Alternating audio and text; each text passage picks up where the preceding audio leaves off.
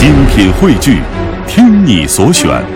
中国广播。radio.dot.cn，。各大应用市场均可下载。都市车天下，新车秀场。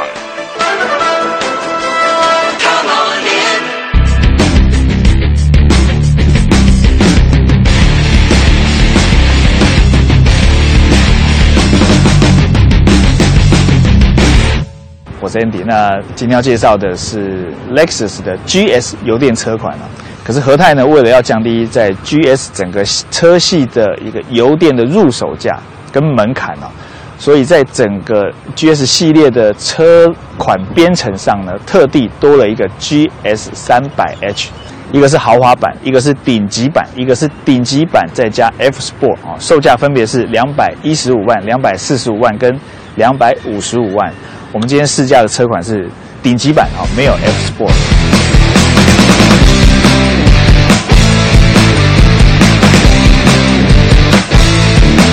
好，在外观这个车头的部分呢，其实跟一般的 GS 车款啊大同小异。在油电的部分呢，只有在水箱的护罩这个顶级款的 F Sport 版造型跟材质啊稍微有点差别。大灯的配置呢，不管是哪一个等级啊，远近光灯都是 HID，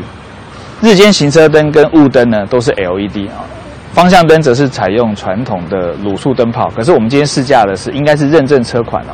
它的大灯我看起来应该是 LED，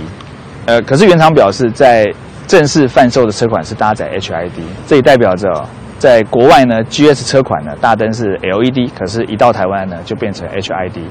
好，另外今天试驾的车款呢，它有搭载这个 AHB 的自动远光灯这个功能哦，可是，在正式贩售的 GS 车款呢，也是没有的。好，车侧的部分哦，跟一般其他款的 GS 呢，也是几乎大同小异。在油电车款的 F Sport 啊，在车侧叶子板的部分呢，应该会有多一个 F Sport 的那个名牌。这跟上次我试驾这个 RX F Sport 的时候呢，它就有这样的配置。另外，在轮胎尺寸的部分呢，三个等级搭配的尺寸都不一样哦。入门款则是搭载十七寸啊，今天试驾的是顶级版，搭载的轮胎尺寸是十八。可是如果你买到了顶级款的 F Sport 呢，它是搭载十九寸的铝圈。今天的 GS 它轮胎尺寸是二三五四五 R 十八。好，车尾的部分哦，整个造型跟一般的其他 GS 车款呢大同小异，尾灯也是采用这个大量的 LED 哦来做点缀。下方我们看不到排气管的设计哦，因为它在保杆的内侧哦，整合性非常的好。再有个重点啊，就是我们开启这个 GS 三百 H 的后箱，我们可以发现啊，它在国外我记得是有电动尾门的，可是呢，在台湾应该被拔掉了。打开后箱我们可以看到，因为它是油电车款，我们可以看到里面隔板的后方呢，就是跟后座椅的中间呢，应该有放了电池，所以影响到了后箱空间的一些表现哦。不过开口的这个高度表现、跟宽度、跟平整性的表现都非常的好，只有在深度的部分哈，因为电池的关系，所以比一般不是油电车款的部分呢，表现稍微差了一点。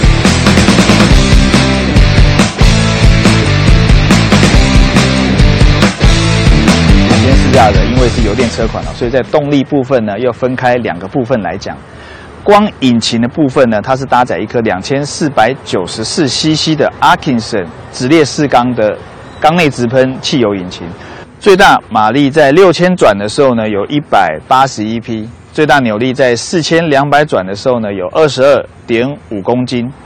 好，在电的部分呢，它是搭载一颗最大马力有一百四十三匹，扭力有三十点六公斤的永磁式电动马达。两个动力加起来之后呢，让这一台 GS 三百 H 呢，它的综合马力输出有两百二十三匹。因为它是油电车款了，所以在油耗的表现呢非常的好，在市区有每公升可以跑到十九点三，哦，高速有十八点五六，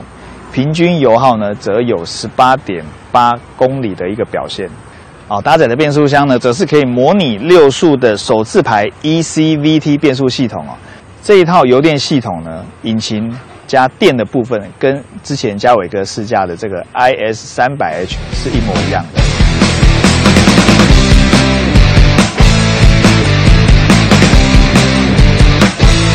在主被动安全的部分呢，三个等级各有一些差异哦。我先讲被动安全。被动安全的部分呢，在入门款哦，搭载八颗的安全气囊，可是，在另外两个等级呢，则是有搭载十颗。主动安全的部分呢，像什么循迹防滑系统啦、车身动态稳定系统啦、刹车力道分配系统等等，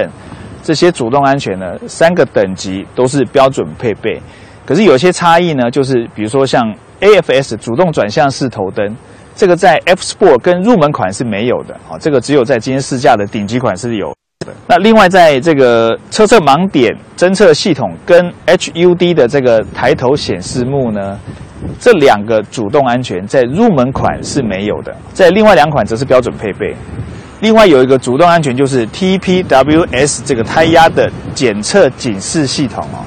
这唯一的差别是在今天试驾的这个顶级款呢。它有胎压的显示，可是，在另外两款就是入门跟 F Sport 版呢，则只有提示声的这个警示功能。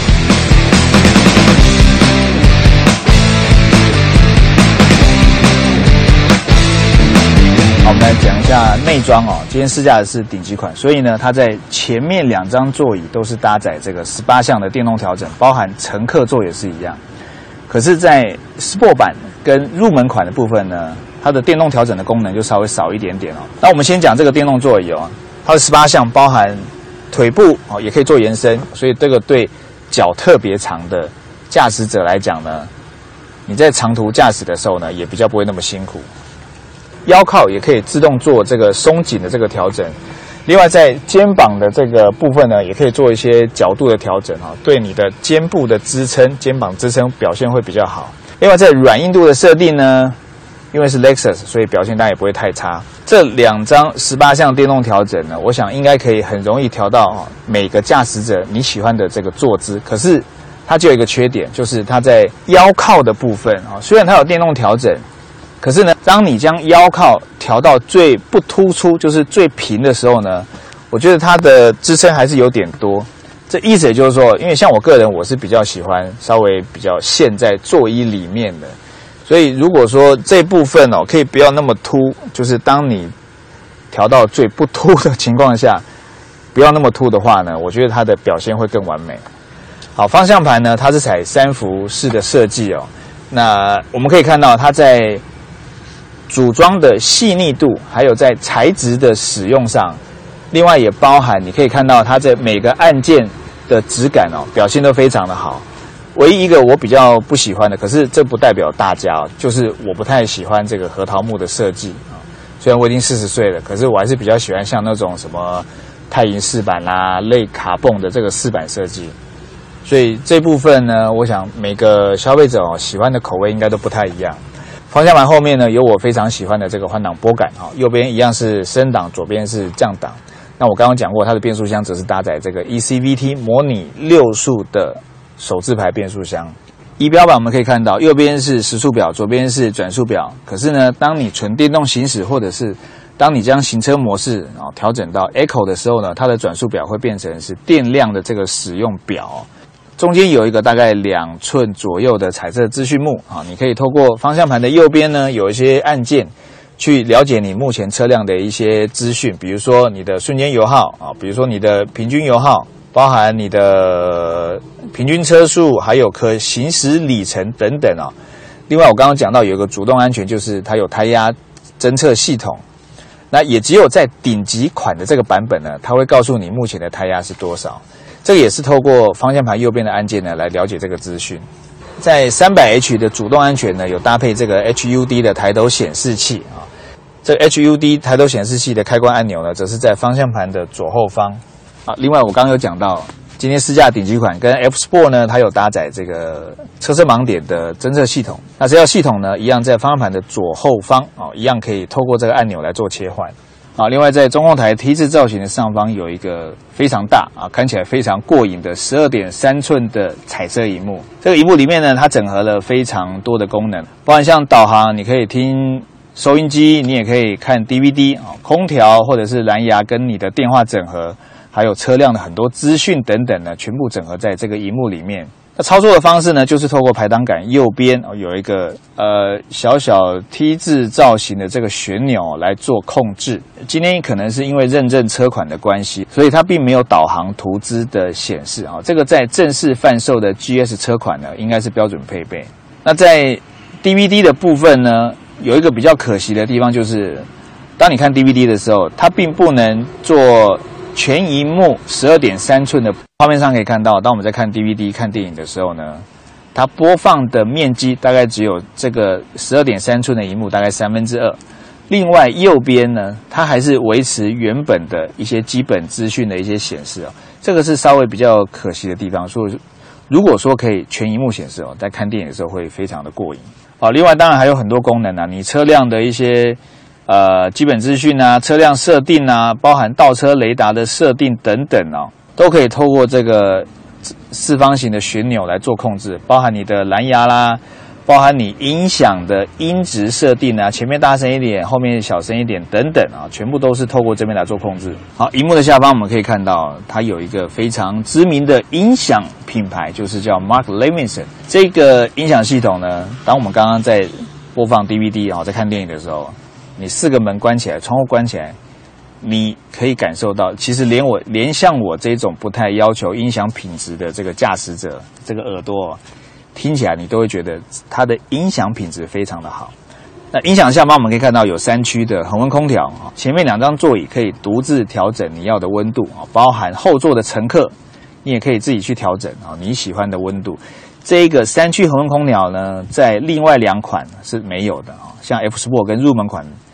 区的恒温空调，那当然后座一样有冷气的出风口。再往下看，我们可以看到，在排挡杆的四周围啊，一样采用这个大面积的核桃木板的这个点缀跟设计哦。排挡杆的下方呢，就是你可以去手动调整你要的行车模式啊。它总共有五个，一个是 Echo，就是最经济节能的模式；再就是 Normal，啊，最右边就是 Sport，还有一个 Sport Plus。这个差别是在于，当你选择 Echo 的时候呢，它的引擎跟变速箱的换挡时机，包含它的出力，都会透过电脑，还有包含冷气的这个温度等等哦，都会透过电脑